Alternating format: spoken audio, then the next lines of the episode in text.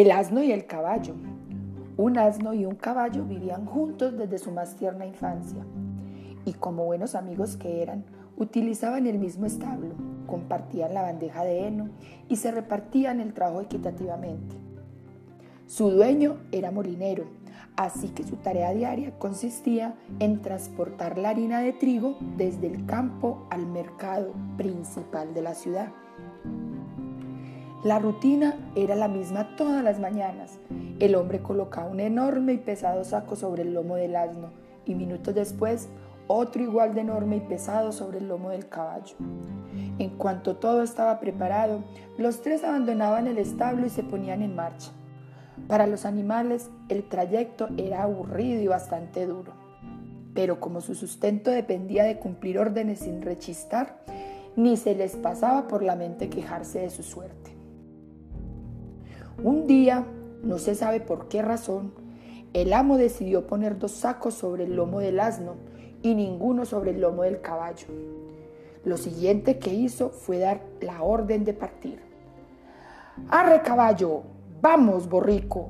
Daos prisa o llegaremos tarde. Se adelantó unos metros y ellos fueron siguiendo sus pasos como siempre, perfectamente sincronizados. Mientras caminaban por primera vez desde que tenían uso de razón, el asno se lamentó. Ay, amigo, fíjate en qué estado me encuentro.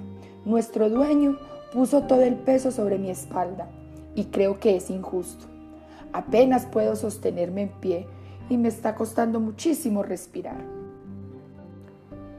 El pequeño burro tenía toda la razón, soportaba esa carga, era imposible para él.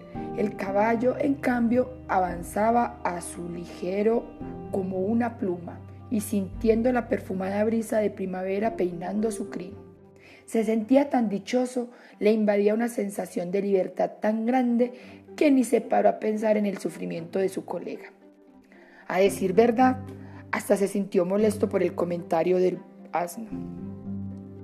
Sí, amiguete, ya sé que hoy no es el mejor día de tu vida, pero ¿qué puedo hacer? Yo no tengo la culpa de lo que te pasa. Al burro le sorprendió la indiferencia y poco sensibilidad de su compañero de fatigas, pero estaba tan agobiado que se atrevió a pedirle ayuda. Te ruego que no me malinterpretes, amigo mío.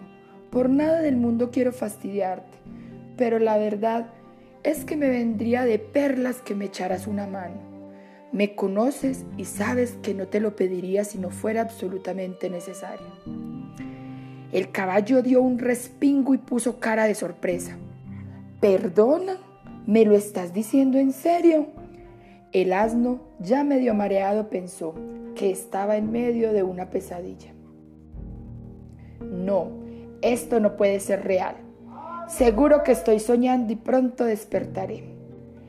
El sudor empezó a caerle a chorros por el pelaje y notó que sus grandes ojos almendrados empezaban a girar cada uno hacia un lado, completamente descontrolados. Segundos después, todo se volvió borroso y se quedó prácticamente sin energía. Tuvo que hacer un esfuerzo descomunal para seguir pidiendo auxilio. Necesito que me ayudes porque yo... Yo no puedo, amigo. No puedo continuar. Yo me... Yo... Yo me voy a desmayar. El caballo resopló con fastidio. Bah, venga, no te pongas dramático, que tampoco es para tanto. Te recuerdo que eres más joven que yo y estás en plena forma. Además, por un día que me libero yo de la carga, no voy a llevar parte de la tuya. Sería un tonto si lo hiciera. Bajo el sol abrasador, al pobre asno se le doraron las patas como si fueran de gelatina. Ayuda, ayuda, por favor, fueron sus últimas palabras antes de derrumbarse sobre la tierra. Bloom. El dueño, hasta ese momento ajeno a todo lo que ocurría tras de sí, escuchó el ruido sordo que hizo el animal al caer. Asustado se giró y vio al burro inmóvil tirado con la panza hacia arriba y la lengua afuera.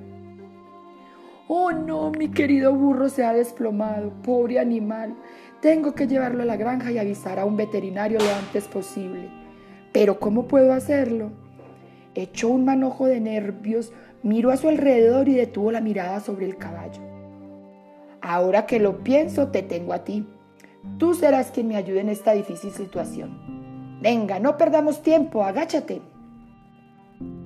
El desconcertado caballo obedeció y se tumbó en el suelo. Entonces el hombre colocó sobre su lomo los dos sacos de harina y seguidamente arrastró al burro para acomodarlo también sobre la montura. Cuando tuvo todo bien, le dio unas palmaditas cariñosas en el cuello. Ya puedes ponerte en pie. El animal puso cara de pánico ante lo que se avecinaba. Si ya sé que es muchísimo peso para ti, pero si queremos salvar a nuestro amigo, solo podemos hacerlo de esta manera. Prometo que te recompensaré con una buena ración de forraje. El caballo soltó un relincho que sonó a quejido, pero de nada sirvió. Le gustara o no, debía realizar la ruta de regreso a casa con un cargamento descomunal sobre su espalda.